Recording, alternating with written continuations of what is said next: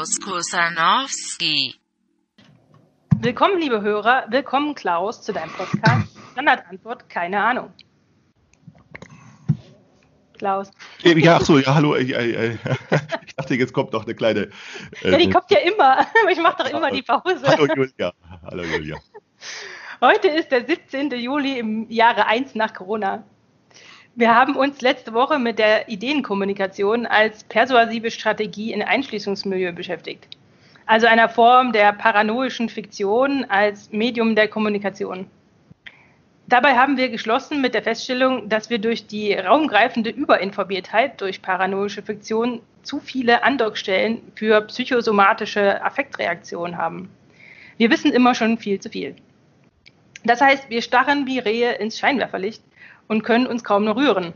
Wir haben dann überlegt, ob es einen Weg aus diesem Gegenlicht gibt. Ähm, darum wollen wir uns äh, heute mit Frühlingsquark und seiner Rolle in der Weltpolitik beschäftigen. Oder die Arbeit an der Kuriosität. Dazu ja. möchte ich zunächst einen äh, Tweet von Klarsichthülle zitieren.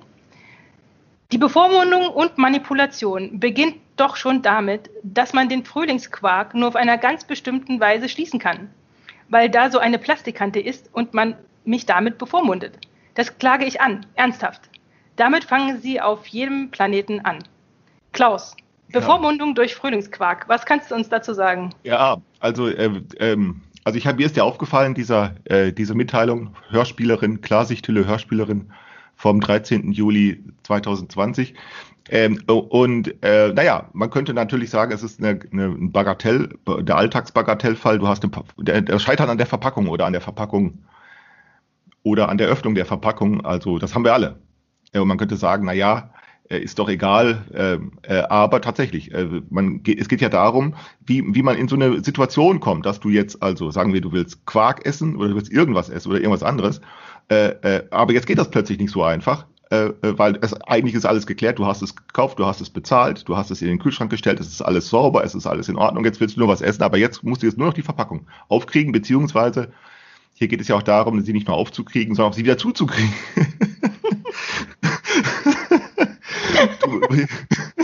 ja, du musst ja wieder zukriegen und so zukriegen, dass es ja auch noch äh, nicht austrocknet im Kühlschrank und so etwas.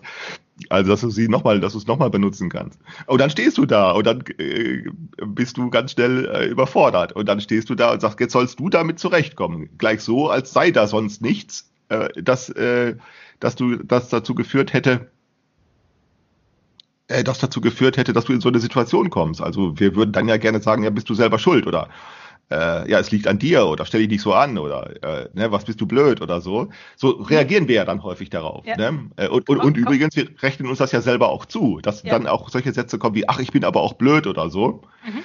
Ne? Äh, ist ja klar, äh, weil wir ständig sozusagen mit solchen Handicaps zu tun haben. Und solche Handicaps, das ist ja eigentlich nur das Interessante an solchen Bagatellfällen, solche, wenn, wenn so ein Bagatellfall ein Ausnahmefall wäre, dann, ja klar, dann könnte man das sagen. Aber genau solche Bagatellfälle sind kein Ausnahmefall sondern unser ganzer Alltag ist sozusagen so ein Hürdenlauf an der mhm. Bevormundung. Wir arbeiten uns an solchen Hürden unseren, vom ersten Moment unseres Alltags, äh, vom ersten Moment unseres Aufwachens bis zum Einschlafen ab.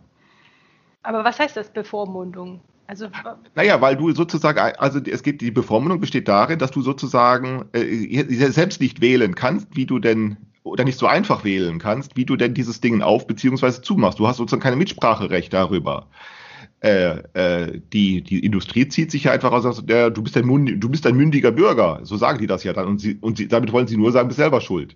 Mhm. Nee, aber äh, so ist es ja nun nicht, denn wir haben ja nicht nur den Frühlingsquark, sondern wir haben ja auch alles andere Dinge, die wir an, täglich anfassen. Und die Bevormundung besteht darin, dass du jetzt praktisch sozusagen in, de, in deiner Handlung so weit eingeschränkt wirst, dass du eigentlich tun musst, praktisch, ja, du kannst, du, du hast berechtigte Gründe zu der Behauptung, du musst tun, was andere von dir verlangen. Mhm. Und gleichzeitig merkst du, du kannst so viel gar nicht tun. Also ich habe beispielsweise das Problem mit der Verpackung so gelöst, mit der, mit der Verschließbarkeit, dass ich die Tüten, die ich beim Metzger bekomme, diese, diese, dünnen, diese dünnen Kunststofftüten, die, die mache ich sauber, die sammle ich. Und dann, wenn ich dann eine Sahne oder so habe, ich mache dann diese Plastik, äh, die, die, die Aludeckel, den mache ich ganz ab oder Schmand. Und dann stülpe ich da so eine gefaltete Tüte drüber und mache dann Gummi drumherum. Mhm. Und dann ist es wieder dicht. Aber das dann, ist ein Aufwand. Äh, ja, aber dieser Aufwand, wenn man den sich angewöhnt, äh, ist das beim Spülen, ich spüle die dann immer mit, diese Tüten, dann trockne ich die auch die, auf die Leine. Ja klar, es ist ein Aufwand und ich sammle die auch. Ja, aber dadurch habe ich immer genügend von diesen dünnen Tüten, weißt du? Das sind genau diese dünnen Tüten, die ich, ne? Ja, und, ja. und mache Gummi drumherum und dann spanne ich das Gummi rum, zack, dann ist wieder zu. Und das mache ich mit allem anderen auch so. Und dann geht's plötzlich. Ja, klar, aber der, der ist ja, dann, du sagst dann ja, du sollst dann sozusagen das Problem selber lösen. So. Ja, und manchmal gelingt es dann. Und deshalb sind Hm. ja auch diese ganzen praktischen Haushaltstipps so wichtig. Äh, Ja klar, weil du nämlich ständig mit solchen Dingen zu tun hast und ständig sollst du Probleme lösen, die du aufgrund dieser äh, dieser, äh, dieser Überforderung, die damit verbunden ist, äh, äh, irgendwann nicht mehr lösen kannst. Mhm. Äh, dann kann man schon ein bisschen von Bevormundung sprechen. Weil du auch nicht, weil du das nicht einfach, du kannst halt eben nur sagen, ja, dann, dann darf ich eben keinen Quark, Frühlingsquark mehr kaufen. Sicher, aber du darfst dann alles andere auch nicht mehr kaufen. Ja. Und das, Und ist, schon- das ist wirklich schwer. Also Ja, ich habe sicher, natürlich. ich, ich hab zum Beispiel, das kann ich vielleicht auch erzählen, das äh, ähm, fand ich eine ganz nette Begegnung. Ich war letztens, also ich gehe ja, wenn wir spazieren gehen mit dem Hund, äh, laufen wir immer an so Feldern lang. Und auf den Feldern äh, wird alles Mögliche angebaut, Salat, ähm, äh, Rot, äh, hier, wie heißt es, Rotkohl, Weißkohl, ähm, irgendwelche Wirsing und so weiter. Das sind alles so, so, so sag ich mal, so Kopf, Kopfpflanzen, also die irgendwie so eine ähm, so eine Form haben, dass das irgendwo, halt, also, ja, also so ein Kopf, den man dann halt irgendwie pflückt. Und ich habe ja keine Ahnung von Landwirtschaft und ähm, habe aber, hab aber bemerkt, dass, ähm, dass äh, wenn da sozusagen Traktorspuren äh, sind äh, und, und quasi schon was abgeerntet wurde, dass trotzdem immer noch so, so, so ein paar Sachen stehen bleiben. Also teilweise auch recht viel, was nicht Mhm. abgeerntet wurde. Und ich habe mich gefragt, warum nehmen die das nicht mit? Also wo Ja. ist da das Problem? Gelabert. Mhm. Ähm, und und äh, dann habe ich jetzt beim Joggen bin ich äh, zufällig habe ich zu, äh, war ich früh joggen und habe dann eine Frau äh, ähm, gesehen, die mit so einem Sprinter dann da stand und irgendwas ähm, ähm, pflückte und und einsammelte und dann wieder ähm, äh, und dann habe ich gedacht, na, die gehört irgendwie zu dem Feld, also die, die muss da irgendwie was, was zu tun haben und habe die mal angesprochen, habe die das gefragt. Und dann habe ich so angefangen mit dem Satz so, ähm, naja, also wenn ihre Erntemaschinen, weil ich bin davon ausgegangen, ne, Ingenieur und so, Mhm, mhm. ich, wenn denn ihre Erntemaschinen, und dann fing sie laut an zu lachen und sagte, wir haben für solche Arbeit keine Erntemaschinen, das ist Handarbeit. Diese Köpfe werden von Hand wirklich abgepflückt. Also so. Und dann habe ich gesagt, ja, okay, aber dann ist ja die Frage, stellt sich umso mehr, warum bleibt das dann stehen? Dann sagt Ja. sie, na ja, weil die Qualitätsanforderungen Ach der so. Abnehmer so hoch sind, so. ähm, dass die Sachen am Rand oft nicht äh, äh, die Qualitätsanforderungen ähm, ähm, so und dann bleibt es stehen. So. Und ich sag, boah, krass, wieso sind die so hoch? Und dann hat sie mir das erzählt, Ja. mit den, mit, äh, für, Ja, für wen das denn ist. Ich sagte, ja, diese Sachen sind für den Edeka. Ja, also die Sachen, die da stehen, die sind von Edeka. Ähm, und die, Anf die, die Qualitätsanforderungen sind so hoch. Und ich sage, ja, aber die Sachen sind doch nicht kaputt. Nee, Sagt sie, nee. ja, aber die Leute kaufen es nicht. Nee, das, ja, das kann man So, erklären. und dann jedenfalls, und, und die, die, also worauf ich hinaus will, ist, sie erzählte mir dann, weil mich das dann interessierte, ich sage, ja, Moment mal, aber kann man das nicht irgendwie, ne, Überfluss und so, äh, kann man das nicht irgendwie, sagt sie, ja, sie haben dann auch einen Hofladen und sie versuchen Mhm. das dann zum Teil auch, auch äh, anderweitig zu verkaufen. Äh, weil die Leute kommen ja mittlerweile, wenn sie Geld haben, dann kommen sie dazu und sagen, nee, ich möchte nicht die Sachen aus, äh, sie sagte, teilweise kann die dann ähm, die, die Lebensmittel, die, die Edeka und so, Rewe und so weiter, die kann das dann aus, aus Afrika äh, äh, an, äh, weil das nicht die hohen, also weil das, weil die dann äh, gespritzt sind und so Sachen und so bla bla bla. Jedenfalls, worauf ich hinaus will, ist, wenn du dich als Konsument quasi da, dir da Mühe machen willst und sagst, ich möchte nur lokale Produkte kaufen, Mhm. ich möchte nur, ähm, ich möchte irgendwie was, was, was, äh, was, was kaufen, was irgendwie, äh, wo ich weiß, wo es herkommt, wo ich weiß, Mhm. wie das verarbeitet wird, äh, wer das pflückt oder irgendwie. Das ist total schwer. Ja, absolut. Das ist total schwer. Das Absolut. geht über, Das geht überhaupt überhaupt nicht so einfach und du kannst es zum Zweifel auch einfach nicht bezahlen. Also, weil es einfach dann teuer wird, weil die, weil, weil eben das Zeug aus, aus Afrika, wie sie sagte, sie hat mir dann erzählt, unter welchen Bedingungen das da angebaut wird. Ähm, und wie die quasi auch unsere Qualitätsanforderungen dann, ähm, also, also die gehen nicht die ähm, vom Edeka jetzt, die sozusagen auf die, auf das Optische vor allen Dingen gehen, sondern ähm, die, die, äh, was, wie es gespritzt wird. Ja, wie es gespritzt wird und so. Hm. Ähm, das können die da alle, alle umgehen. Ähm, und dadurch wird es billiger, trotz des Transports. Und dann kann man es Ja. hier in Deutschland wieder verkaufen. So. Und das fand ich so krass. Also, wie sie mir dann erzählte, sagt sie, naja, und Edeka und Rewe, die interessieren sich nicht für Wetter. Nee, nee. Die interessieren sich nicht für Wetter oder was, nee, unter was für Bedingungen quasi Die, die Sachen angebaut werden. Ähm, und dann, dann stehen die da und haben dann, haben dann richtig Probleme. Also, und das ist so, und als Konsument, A, blickst es nicht. Also ich nee. bin da ja, wie gesagt, die hat mich ausgelacht. Ich muss dann auch lachen, weil ich meine, ich könnte mir ja, ich habe dann ganz offen gesagt, ja, ich habe überhaupt keine Ahnung. Und dann erzählte sie mir das, weil ich eben dann auch zugab und sagte, hier, ich weiß von nichts. Ich, ich bin hier, ich bin zwar irgendwie auf dem Land so halbe groß geworden, aber von Landwirtschaft hatte ich, habe wirklich keine Ahnung. Und dann erzählte sie mir das recht, recht bereitwillig, aber ansonsten ähm, ist das ja ein riesengroßer blinder Fleck, den niemand weiß. Also ja. Das ja. und das ist und da werde ich ja auch, äh, wenn ich zum Supermarkt gehe, ich habe ja keine Wahl. Also ich habe ja zwar Auswahl, ja, aber wenn ich auf gewisse Sachen Wert lege oder sage, naja, ich möchte aber äh, eine bestimmte, eine bestimmte Eigenschaften von Nahrungsmitteln oder möchte da auf irgendwas Rücksicht nehmen, dann wird es richtig schwer. Ja, ja, ja. Absolut. Äh, das, das wird, du kannst es auch nicht. Also das ist ja genau das, aber das Verrückte ist ja, dass wir auch sehr leicht die Bereitschaft haben dazu, äh, uns Probleme äh, zu eigen zu machen äh, und äh, äh, die Bereitschaft haben äh, zu, zu, glauben, du könntest da irgendwas lösen. Also dass mhm. wir sagen, ja, ja, es sei auch meine Aufgabe. Das ja, kommt ja, genau. noch hinzu, das macht die Sache ja nochmal schwierig. Also es ist ja genau. nicht nur so, dass dir das Problem gemacht wird, sondern auch, du bist damit einverstanden. Also mhm. Probleme zu lösen, die im Grunde genommen durch eine ganze gesellschaftliche Produktivität entsteht. Also eine ganze, genau. die, die entzieht sich deiner Reichweite und deiner, dein, dein, dein, dein Verfügungsmöglichkeit die völlig. Der, und, ne?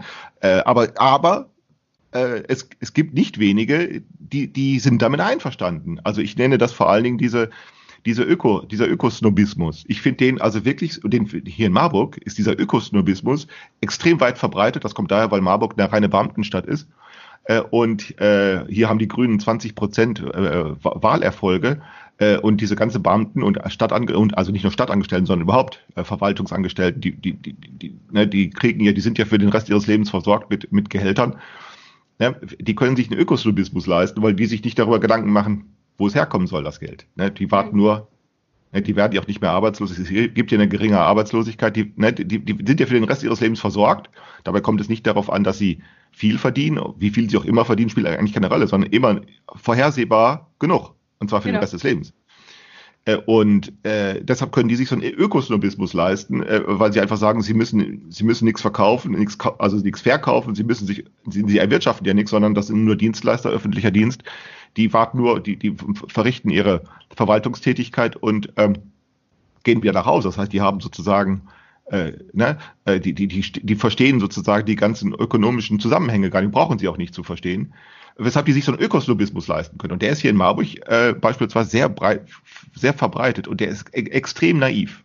Mhm. Also der ist auch, der ist auch naiv und vor allen Dingen ist der auch, äh, ja, ich würde schon, hat schon was von autoritär, weil ja, sie einfach sagen, die, die Vernunft ist da, wo ich bin.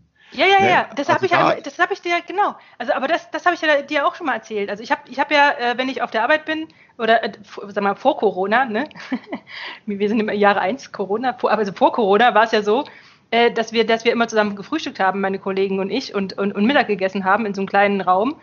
Ähm, und die haben mich jedes Mal haben die mich fertig gemacht, weil ich mein Essen in Alufolie eingewickelt hatte. Mm, mm, mm, ja, so. Genau.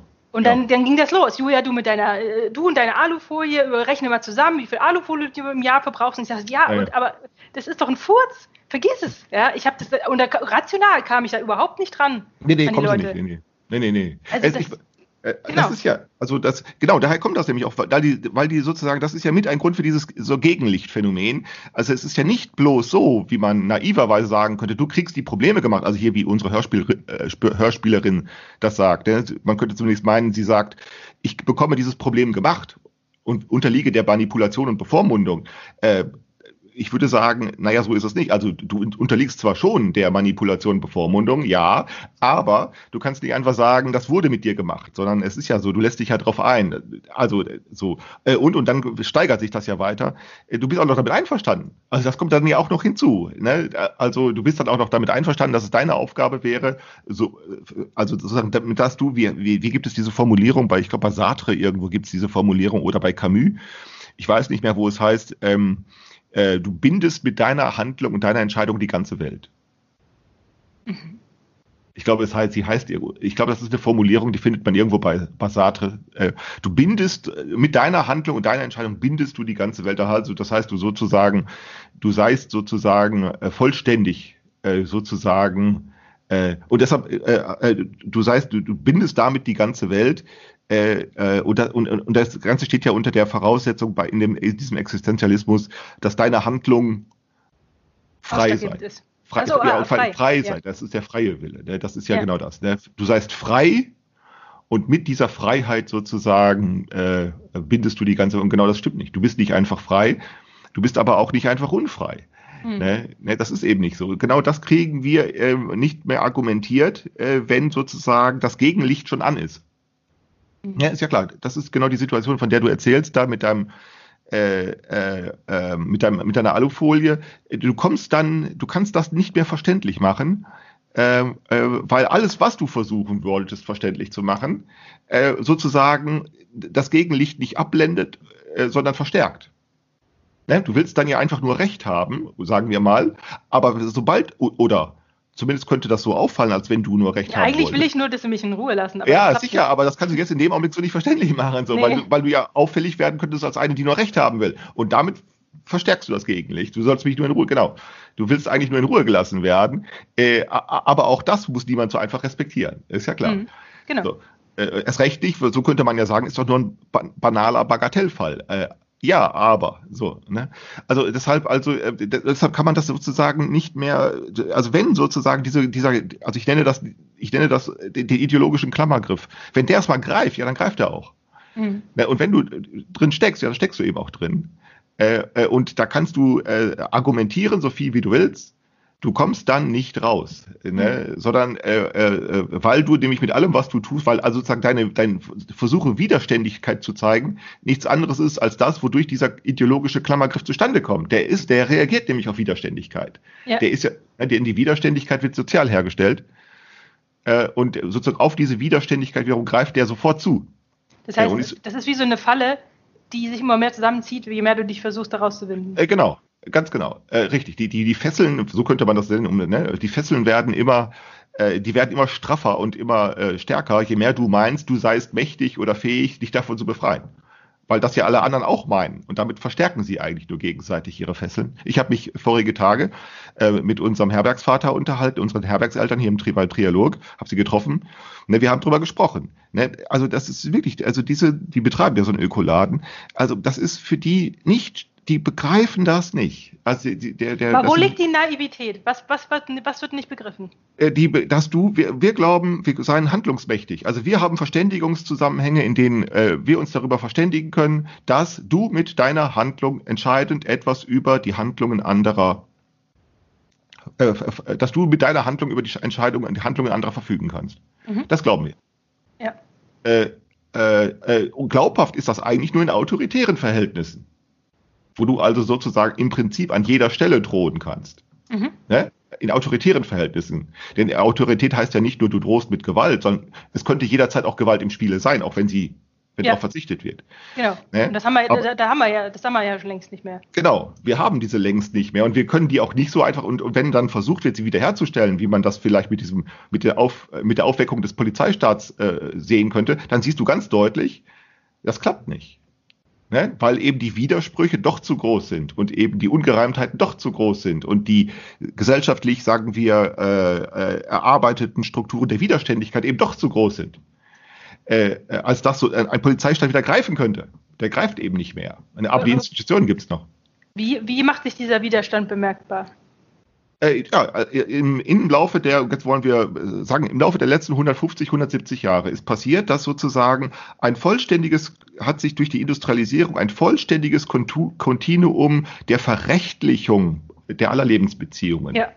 hergestellt. Das hat bis, bis vor 100, bis vor, schon bis vor 50 Jahren eigentlich so noch nicht gegeben. Also mhm. schon vor 50 Jahren war das natürlich sehr weit entwickelt, aber selbst vor 50 Jahren musste in diesem Prozess der Verrechtlichung noch weitere Schritte eingebaut werden. Also ja. eine vollständige Verrechtlichung. Das heißt, wir sind gegenwärtig in der Situation, dass egal was du tust, wo du bist, was du tust oder nicht tust, was du lässt, was du äh, tust oder was du unterlässt, an jeder Stelle weißt du darüber, dass du auf diese oder jene Weise in Haftungsfragen, in äh, Verantwortungsfragen eingebunden bist und du weißt mhm. es von anderen auch. Das ja. geht ja so weit beispielsweise, dass ich hier in, der, hier, im, äh, äh hier im, in, in einer ländlichen Gegend, wo früher Tierhaltung das Normalste von der Welt war, also Kühe natürlich, Kühe, Schweine, Schafe, Rinder, war bis, bis zum Einführung des Autoverkehrs und auch noch danach völlig normal, dass äh, äh, Tierkot auf der Straße lag. Das mhm. war völlig normal, weil die Rinder über die Straße getrieben worden sind, dann lag Tier, dann lag natürlich Rinderkot auf der Straße oder Pferde. Und jetzt äh, es gibt es immer noch Tiere, also es gibt immer noch Rinderhaltung, es gibt immer noch Schweinehaltung, es gibt immer noch Hühnerhaltung und, und alles mögliche. Aber jetzt reagieren die Leute extrem empfindlich darauf, wenn äh, Tierkot auf der Straße zu finden ist. Ne? Äh, äh, Warum?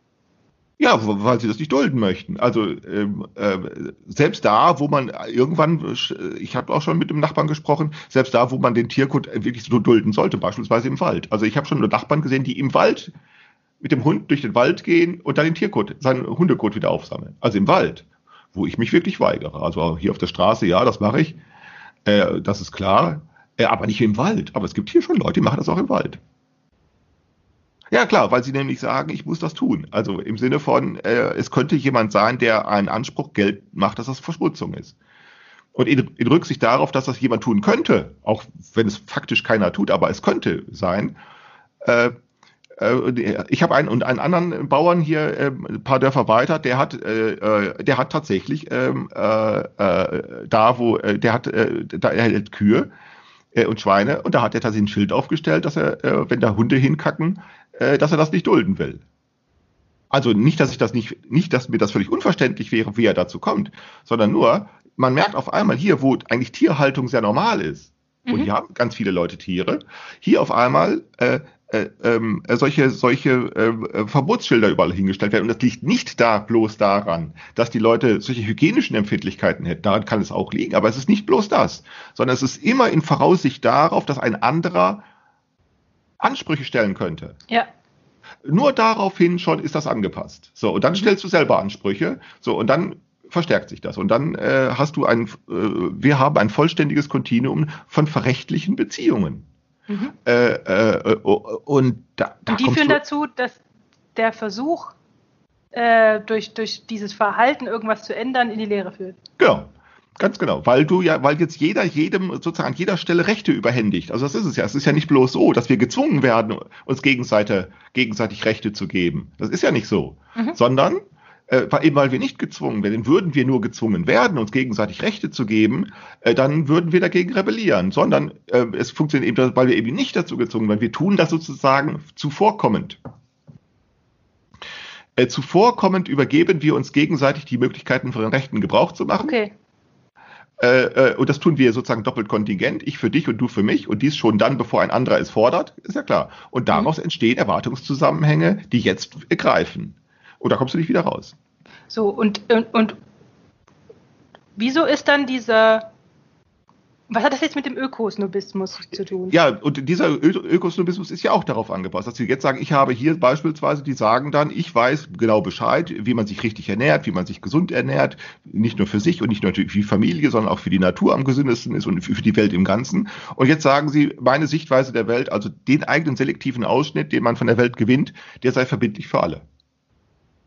Und dann stellen sie natürlich regelmäßig fest, dass kaum einer diesen selektiven Ausschnitt einfach so akzeptieren kann. Und dann reagieren sie mit beleidigt sein. Das ist ja genau das, was dieser Snobismus dann macht, weil du Irrtümer nicht, weil du Irrtümer nicht aufdecken kannst, steigert äh, sich die Bereitschaft äh, zur Kränkungs, die, also die Kränkungsbereitschaft steigert sich immer mehr.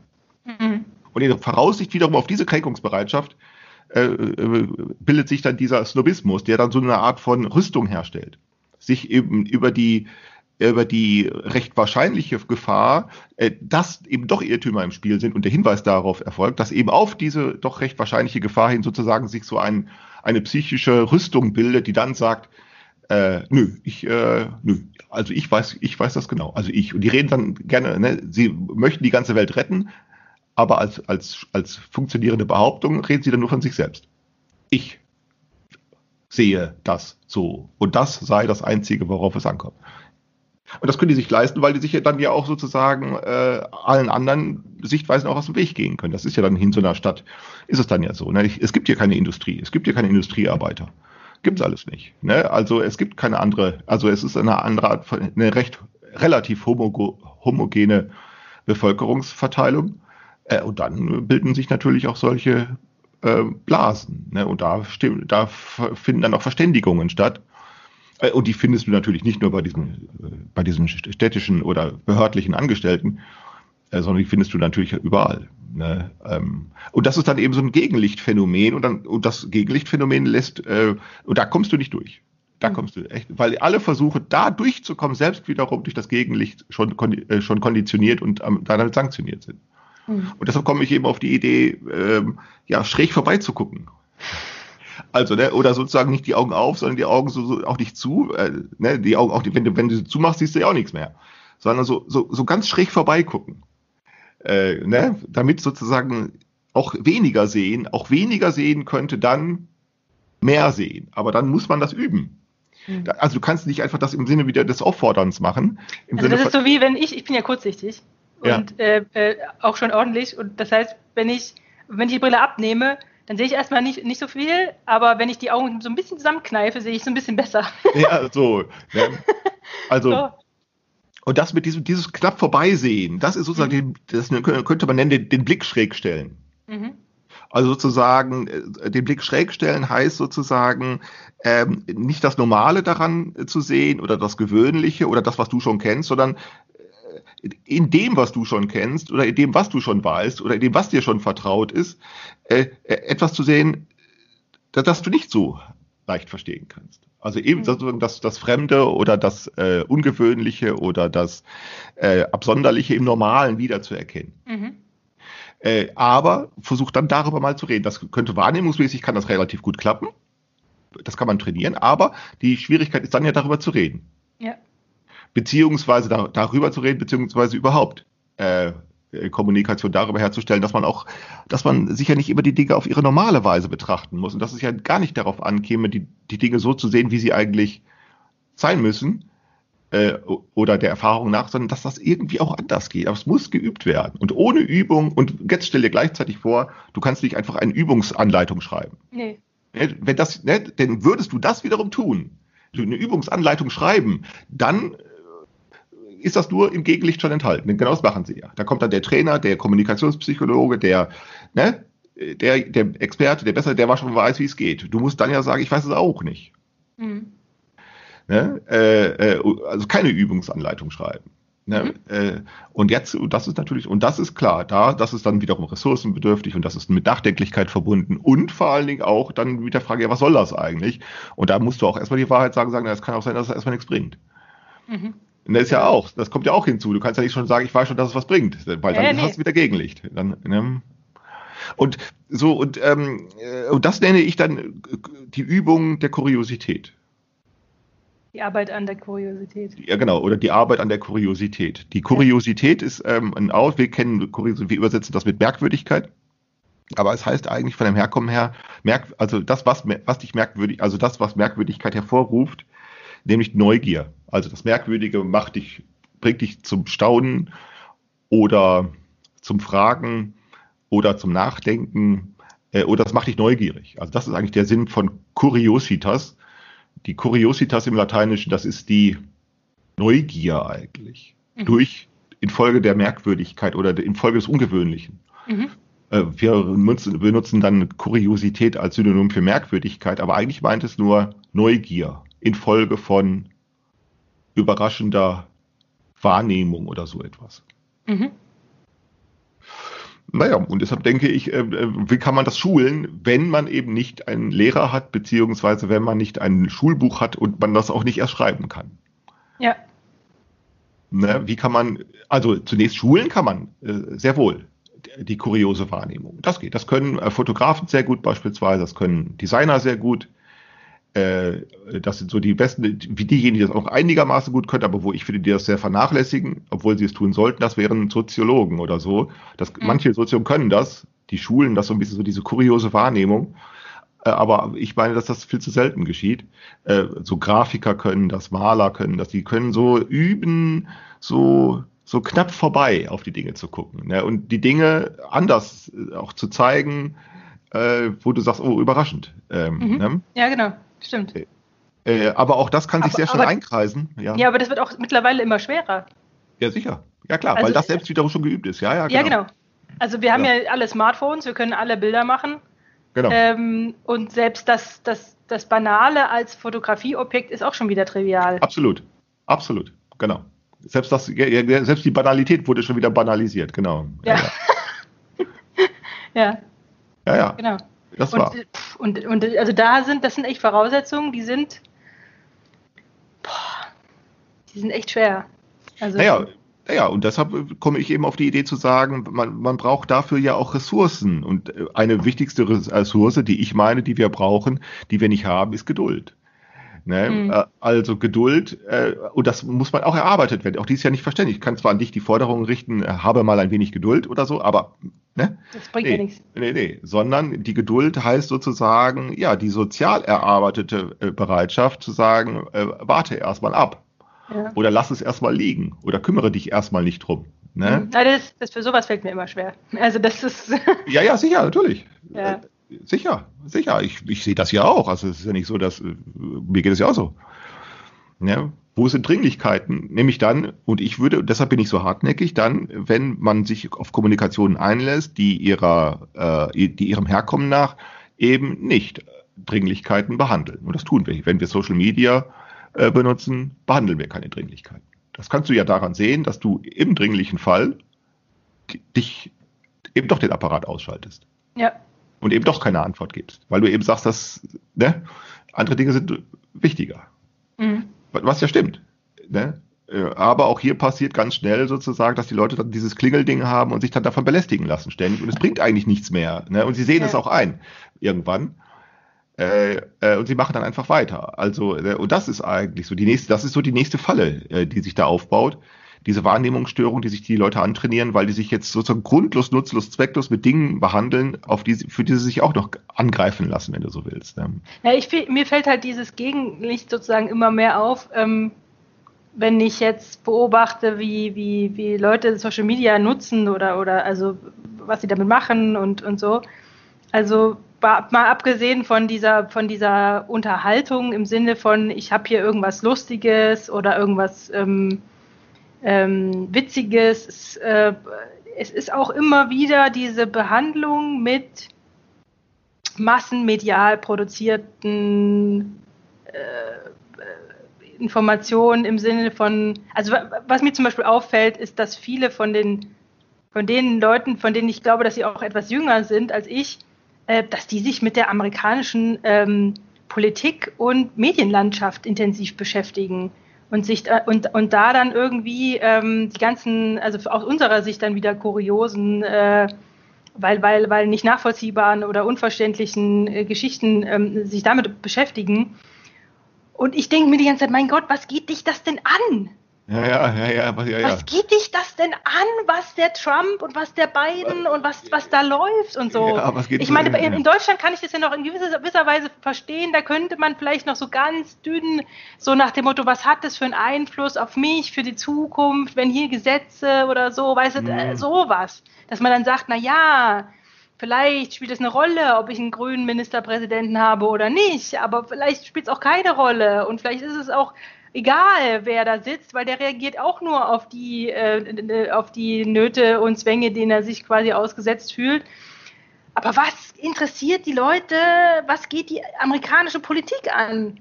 Und dann, und dann, ich meine, ja, Corona ist schlimm und ich kann das alles emotional, also ich, ich kann das halt nicht mehr, nicht mehr reinziehen, weil es mir nicht gut tut. Also ich, ich Mhm. merke, dass ich da auch jetzt mittlerweile schon wirklich so eine Abwehrreaktion zeige, die sagt, äh, die Toten in Amerika zu zählen, bringt mich nicht weiter. Das ist Ja, ja. schlimm, ja, das sehe ich ein. Das ist, äh, das ist, äh, ist nicht in Ordnung, wenn der Trump jetzt anfängt, irgendwie die Zählungen zu manipulieren, indem er sie irgendwie auslagert und unter Verschluss hält, damit die Leute nicht mehr merken, wie viele Leute sterben. Ähm, aber in anderen Ländern ist das gibt es ähnliche Probleme. Das ist nicht so, dass, Amerikan dass Amerika jetzt auf einmal so, so was Besonderes sei. Ähm, nur da kriegen wir halt relativ viel mit, weil es eben massenmedial äh, rüberschwappt zu uns auch. Ähm, und ich dachte mir, ich denke mir die ganze Zeit, warum guckst du da jetzt hin? warum guckst du nicht nach Syrien? Warum guckst du nicht nach Afrika? Da gibt es genug Länder, die, die, wo auch Leute sterben und so. Und ich denke mir so, was ist das für eine Selektion? Und dann denke ich mir, ja klar, die deutschen Medien transportieren das auch. Die gucken genauso dahin, ähm, aus, aus historischen Gründen, machen alle mit. Die gucken mhm. alle hin und äh, lassen sich dann davon und dann machen sie Witzchen drüber und, und äh, lassen und verarbeiten das medial und ähm, und ich denke mir so, ja, okay, das ist, kann man machen, muss man aber nicht. So, und das, das deprimiert mich auch so ein bisschen, weil ich mir denke, so, boah, das ist so, sitzt so tief drin, dass man sich so mit, mit, mit, äh, mit seiner Zeit, dass man seine Zeit so, so rumbringt, sich damit ja. so zu beschäftigen und sich dann in diesen Blasen dann auch noch darüber zu unterhalten und zu, dann ja. irgendwelche Sachen festzustellen. Ähm, und das ist, ähm, ich finde es ermüdend. Also mich ermüdet ja, das. Ja, klar, also ist, es, ist, ist es auch. Äh, hm. Aber daran kannst du sehen, welche sozusagen, welche, welche, äh, welche Vorräte äh, noch da sind, die man da sozusagen verballern kann. Ne? Vorrat, mit Vorrat meine ich also Durchhaltebereitschaft, ne? also oder die Durchhaltefähigkeit. Und ähm, da habe ich also, äh, weißt du, was ich meine mit Durchhaltefähigkeit? Ja, ja. Ähm, da habe ich, da kann man sich, glaube ich, da sollte man sich von allen Illusionen verabschieden. Also ähm, das hält sich durch bis zum Absturz und darüber hinaus. Also das ist ähm, ähm, äh, nee, das wird erst sich ändern, wenn man auf einmal Probleme hat, denen man nicht mehr aus dem Weg gehen kann. Wenn man eigentlich ja, das tun sie ja. Also naja, also ja, Oder? ja, also, ähm, also dieses Burnout-Phänomen. Du hast ja dieses Burnout ist ja die, die in der Regel kennen wir das als Überstressung, äh, als die äh, des Körpers. Die Überstressung mhm. des Körpers führt dann irgendwann dazu, dass er irgendwann zusammenklappt, weil er nicht mehr weiter kann. Ähm, und äh, wir, also ich, ich würde schon sagen, dass also solche äh, sozioökonomischen Burnout-Phänomene äh, lassen sich auch äh, sozusagen in der Gesellschaft finden. Also auch Gesellschaft, auch, also Gesellschaft, auch, auch soziale Ordnungen. So. Auch soziale Ordnungen sind Burnout anfällig. Hm. Ähm, aber, also, ja. und, und das steigert sich auch. Das ist ja genau das, was jetzt Corona macht. Also Corona, das ist, also ich, ich war schockiert, als das passiert, weil ich immer dachte, ich dachte immer, äh, ja, einen so, sozioökologischen Burnout, das wird kommen, daran führt kein Weg vorbei, war mein Gedanke. Aber ich habe immer gedacht, äh, das dauert doch länger, als wir denken. so, weil ich immer dachte, das dauert noch so und das und, und so und ich hatte an, an, an so einen markanten Burnout-Phänomen wie Viren gar nicht gedacht, äh, mhm. äh, sondern ich hatte immer so gedacht daran, dass sich sozusagen so bekannte Krisen weiter dadurch verstärken, dass die sich irgendwann gegenseitig blockieren. Flüchtlingskrise, Staatsschuldenkrise, Währungskrisen, äh, ökologische Krise, ähm, ne, und so weiter, dass sich diese Krisen immer weiter sozusagen irgendwann einkreisen, dass dann auf einmal so ein Schlag kommt und so schnell kommt, so ein, so ein, so ein Über, das hat mich echt umgehauen. Ich bin also wirklich Opfer meiner eigenen Prognose geworden. Also weil ich das nicht gedacht hätte. Ja, man sieht ja, jetzt das, das erste Burnout-Phänomen sehr deutlich. Das sieht man ja. Ne? Und jetzt kommt ja alles andere hinzu. Jetzt auf einmal wird der Rassismus. Ich fand das interessant zu sehen, als sie, dass sie Demonstrationen gegen Rassismus nicht führen konnten, durchführen konnten, weil sie dafür keine Genehmigung kriegten, weil äh, Corona-Auflagen mhm. nicht eingehalten worden wären. Ja. Und wohingegen gleichzeitig die anderen gegen Corona demonstrieren. so, also, äh, ja, also dann irgendwann ist, also Leute, lasst es doch einfach, ne? Lasst es, nein, nein, nein. Ne? Also so, das sind dann äh, äh, diese so, so Burnout-Phänomene und ich glaube schon, dass sich das weiter steigern wird. Also das mhm. äh, glaube ich schon. Du, du, siehst es dann ja auch, es fängt ja in der Berichterstattung schon an, dass sie jetzt sagen, wie, wie ist eigentlich in den Flüchtlingslagern in Griechenland die gesundheitliche ne, Situation, weil da können die Leute nicht einfach Abstand halten, das geht ja gar nicht, weil da sind sie ja eingesperrt. Mhm. Und schon merkt genau. man, oh. Und dann stellt sich ja die Frage, äh, warum rettet man ihnen erst das Leben und dann lässt man sie daran, äh, das, das wird sich auf einmal einleuchten. Erst rettet man den Menschen das Leben äh, mit viel Aufwand, aber dann kann man sie in den Lagern nicht einfach sterben lassen. Ne? Ist ja klar. Äh, mhm. aber dann stellt sich die Frage, ja, wie soll das jetzt wieder rumgehen? Und jetzt äh, reißen sofort die Engpässe ein. Ne?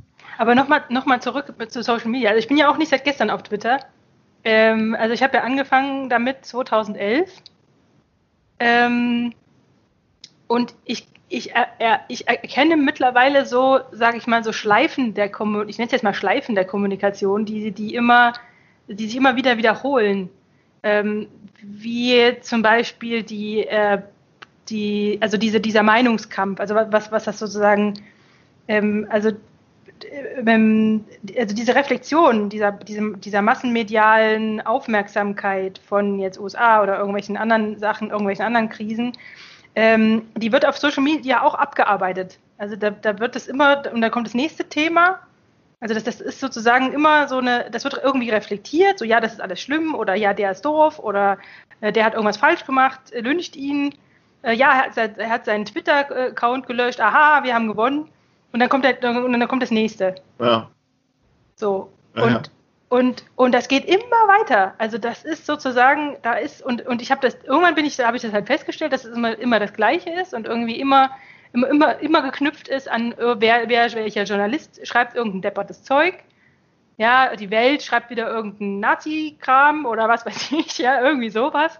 Ähm, oder auf einmal, äh, und dann zerfleischen die Linken sich selbst oder wie auch immer. Und das ist immer dasselbe. Es ist immer dasselbe mhm. und es ist wirklich schwierig, ähm, äh, Kommunikation überhaupt zu finden, die nicht damit macht. Ja, klar. Ja klar, schon, das ist ja schon auch deshalb so schwierig, weil du ja auch immer denkst, du benutzt die gleiche Sprache. Du, und das ist ja nicht nur die gleiche Sprache, die du redest, äh, sondern es sind ja auch alle anderen. Die Art, wie wir beispielsweise sprechen, sagen wir, ähm, ne, die Art, wie wir sprechen, ob wir laut, ob wir leise sprechen, ob wir langsam, ob wir schnell sprechen, das ist ja alles vermacht, man macht sich auf diese Weise verwechselbar. Die, die Sozialisationsstrukturen äh, sind ja, sind ja keine ganz anderen. Ähm, ähm, und ähm, äh,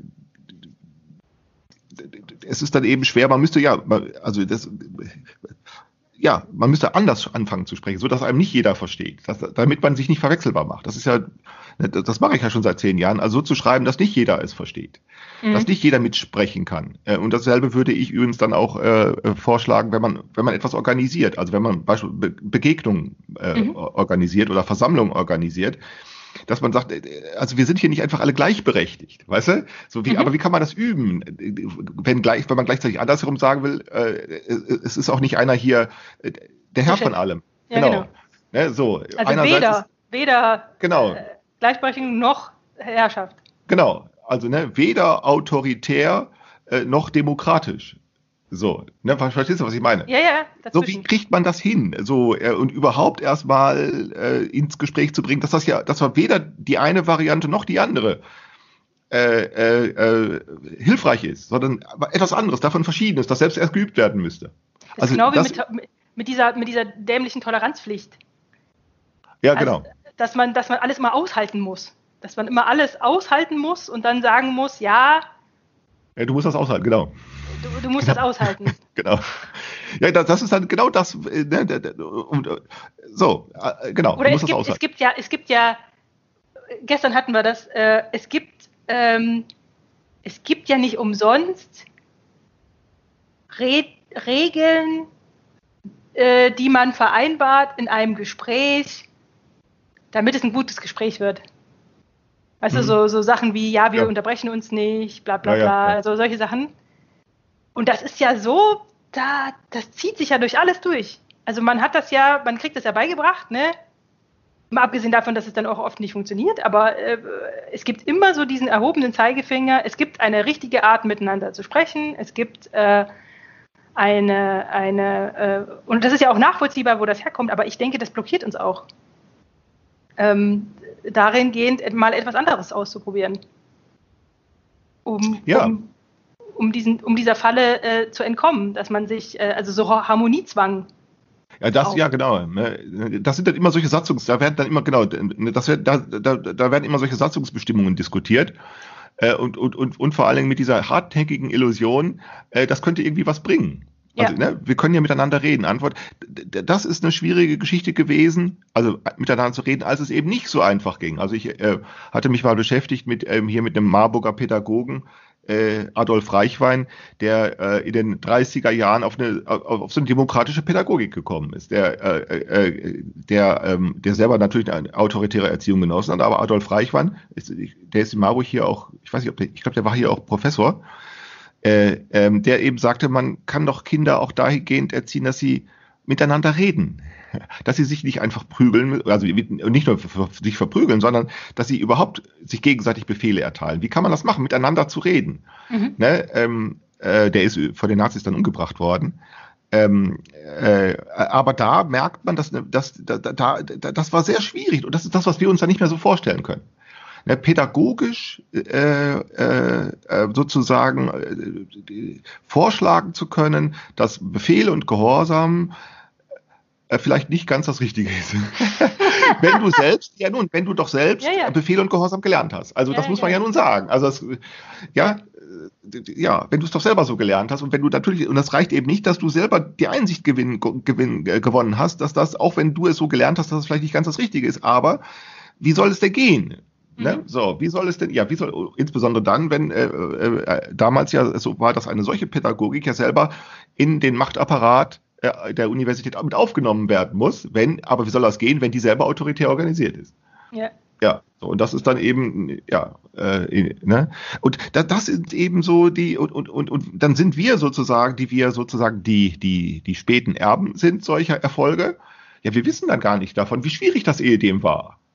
Und wir sind jetzt, und man könnte sagen, wir sind jetzt im Vergleich, also ich, mir erhärtet sich jetzt irgendwie so ein Vergleich, dass man sagen könnte, wir sind jetzt in einer ähnlichen Situation, nur unter ganz anderen Bedingungen. Ja. Also, dass sozusagen damals war die Schwierigkeit aus der aus, der, aus den Herrschaftsverhältnissen in ein demokratisches Verhältnis zu treten, sage ich jetzt mal so. Ja.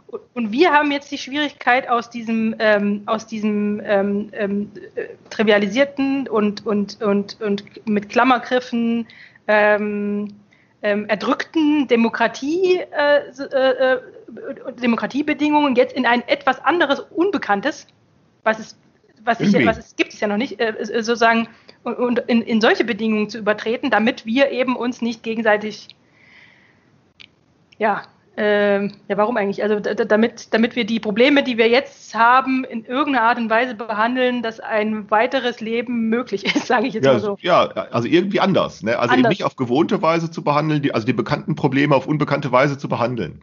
Ja. Aber genau darüber fangen wir an zu sprechen. Also, ja, oder beziehungsweise die bekannten Probleme nicht dadurch zu lösen, dass man sie mit bekannten Mitteln behandelt, sondern indem man sich Probleme macht, die, die, indem man die bekannten Probleme beiseite schiebt und sie durch unbekannte Probleme ersetzt, beziehungsweise nicht so gut bekannte Probleme. Ist klar, durch unbekannte Probleme. Aber also äh, durch Probleme zu ersetzen, die nicht so einfach lösbar sind, die nicht so gut erkennbar sind, wo nicht so leicht, wo, wo es nicht so leicht, wo nicht so viel Gewissheiten, wo nicht so viel Klarheiten, wo nicht so viel Übungen eine Rolle spielen. Also sozusagen sich selbst die Sache ein bisschen schwerer zu machen. Und mhm. anderen, so könnte man es verrückterweise sagen, das klingt ein bisschen verrückt, aber wenn man gelernt hat, in Paradox Paradoxien zu denken. Äh, äh, äh, kann das klappen? Ist das gar nicht so abwegig? Anderen dabei zu helfen, also es anderen zu, zu vereinfachen, es sich selbst ein bisschen schwieriger zu machen. das ist schön. ja, äh, doch. Ja, ja, aber ich verstehe damit, das schon. Damit sozusagen auch Abgesto damit auch Abstoßungseffekte passieren können. Das ja. ist ja genau. Und die ne? sind ja wichtig. Ja, sicher. Weil die zum Beispiel auch die Sache, dass man sozusagen Kommunikation erstmal erschwert. Ja, also ich meine, genau. Äh, was, was man ja schön merkt, wenn man das macht, und ich mache das ja manchmal auch so äh, äh, bewusst, was man, was man merkt, ist, dass dann eben auch ganz schnell Ansprüche entstehen. Ja, red doch so, dass man dich versteht. Genau. So, als hätte ich eine Pflicht, also genau. läge bei mir eine Pflicht, mich so zu auszudrücken, äh, äh, dass man mich versteht. Und dann denke ich mir so, ja, wie soll das denn gehen bei einer Sache, bei der ich selber noch gar nicht Bescheid weiß? Genau. Äh, ja? Äh, aber vor allem, du siehst, du, du bist eben diese, du bist ja aber auch darauf festgelegt, ich verstehe dich auch so, eben weil du ja dann auch damit einverstanden bist, das so zu tun. Also das ist ja, ja das Verrückte. Und jetzt sag mal, dass da nicht einverstanden sein, deshalb na, noch kein, noch kein, dass da nicht einverstanden sein mit solchen Auf Anforderungen, äh, deshalb keine Geringschätzung gegenüber anderen ist. Ja, das ist genau, das erklären wir jemandem. Ja, das erklären also, wir ja so. Und das ist jetzt so schwer, äh, das ist jetzt so schwer, dass jetzt die meisten abspringen. Aber man müsste es sozusagen auch noch in einer Sprache formulieren, die auch nicht jeder versteht. Also ich bin mal vor ein paar Jahren auf die Idee gekommen, es müsste Twitter genutzt werden. Ich, ich kann das nicht, aber vielleicht kommt das irgendwann. Mal Twitter könnte ideal genutzt werden äh, um äh, eine, eine Weltsprache für alle einzuführen, die selbst eine Fremdsprache für jeden ist, die mhm. aber nicht wie Esperanto eine Plansprache ist. Ne? äh, Esperanto ist ja eine Sprache, Ja, die ist ja geplant war. Das ist ja auch nicht schwer, sich eine Sprache auszudenken. Das ist nicht sehr schwer. Äh, und dann hat er Werbung dafür gemacht, dass Leute sie sprechen. Ja, aber das, Das funktioniert nicht. Das funktioniert kaum. Äh, interessant wäre, Twitter selbst dazu zu nutzen, eine Sprache dadurch einzuführen, dass man sie sofort benutzt. Also, dass man sie erst durch Benutzung entwickelt. Ja, Was übrigens geht. Du könntest Leute in, durch Twitter kannst du ganz schnell Leute ins Gespräche verwickeln und du wirst ganz schnell feststellen, dass du Wortwahl von anderen übernimmst und sie verfremdest oder verdrehst, aber so, äh, dass sie sich deshalb nicht angepisst fühlen. Mhm. Äh, sodass du dann tatsächlich eine verdrehte oder äh, verfremdete Wortwahl akzepta ab- akzeptabel machen kannst. ja, Und das wiederum führt dann dazu, dass viele das dann, die, die dann später einsteigen würden, plötzlich nicht verstehen und auch also Algorithmus erstmal nicht. Also Sprache wird ja dadurch dann verändert, dass du sie eben, dass du die Veränderung selbst wiederum, also die, die, die, den veränderten Sprachgebrauch oder Wortgebrauch, dass du den wiederum selber wiederum äh, ähm, übst und nur dies und nicht etwas anderes. genau. So, und dann, äh, dann ähm, kann das schon sein, dass äh, äh, also auf einmal äh, äh, ja, Fremdsprache entsteht, äh, äh, die dann nur von denen gesprochen wird, die mitsprechen. Aber ich meine, das kann man ja auch schon beobachten, dass sowas passiert. Also Ja, ich klar, meine, passiert, äh, wenn, wenn, man sich, wenn man sich anguckt, wie, ähm, wie, wie bestimmte, ich, ich sage jetzt mal Bubbles, obwohl ich, obwohl ich das eigentlich nicht glaube, dass es sowas gibt, aber ich sage mal, bestimmte, bestimmte Sprachmuster lassen sich schon identifizieren äh, von, also es lassen sich unterschiedliche Kommunikationsformen identifizieren, sagen wir es mal so, ähm, die zum Beispiel ähm, eher, also es gibt zum Beispiel die, also sowas wie SIF-Twitter oder sowas zum Beispiel. Mhm. Mhm. Also Kommunikationsformen, die erstmal äh, nicht so gewöhnlich sind, ähm, die man nicht sofort erkennt, wo man nicht mal, äh, wo man nicht sofort weiß, worauf beziehen die sich jetzt eigentlich. Was bedeuten teilweise bestimmte Wort, Wortabkürzungen zum Beispiel? Also, ähm, weil vieles auch aus dem Englischen dann übernommen wird und so Sachen. Und auf der anderen Seite hast du so einen Akademiker-Twitter, äh, die alle äh, peinlichst auf ihre Rechtschreibung art, äh, achten äh, äh, und die sich dann auch mal wortreich entschuldigen, wenn sie irgendwo einen Fehler machen und so Ja, ja. Scherzchen. Ja, ja. Also das ist. ich Ja, dann kannst du sehen. Ich finde das mal so ein bisschen lächerlich, aber, aber gut, Ja. ich meine, warum nicht? Also, Ja, so ist es. Einverstanden. So. Sie sind eben einverstanden, ja, genau. Also sie sind damit einverstanden und sie machen sich darauf ansprechbar und äh, äh, sie sind der Hüter der, der, der ordentlichen Sprache. Und auf der anderen Seite hast du die Leute, die äh, wirklich drauf scheißen und die sagen, nein, es, mir ist es egal, Groß, äh, Kleinschreibung, Punkte, Kommas, das ist mir alles Wuppe. Und ich finde das mittlerweile sogar sympathischer. Also ich, äh, ich bewege mich so in beiden Welten, aber, Mhm. ähm, aber das kann man ja schon, schon, schon beobachten. Ja, ja, klar. Ja, ja. Gut. Natürlich, also es wird geschehen. Also Ja. schon irgendwie. Gut, Klaus. Äh, Ja. Wir haben schon wieder eine Stunde rum. Ah. ah, gut. Dann ähm, für heute äh, müssen wir beenden. Okay, alles klar. Äh, Das, das, was dir jetzt noch drückt, müssen wir dann beim nächsten Mal besprechen. Ja, wir haben ja Zeit. Wir, das Wir ist ja Geduld. Genau, das ist Geduld. Wir haben Zeit. Okay. Okay, also tschüss. Ja.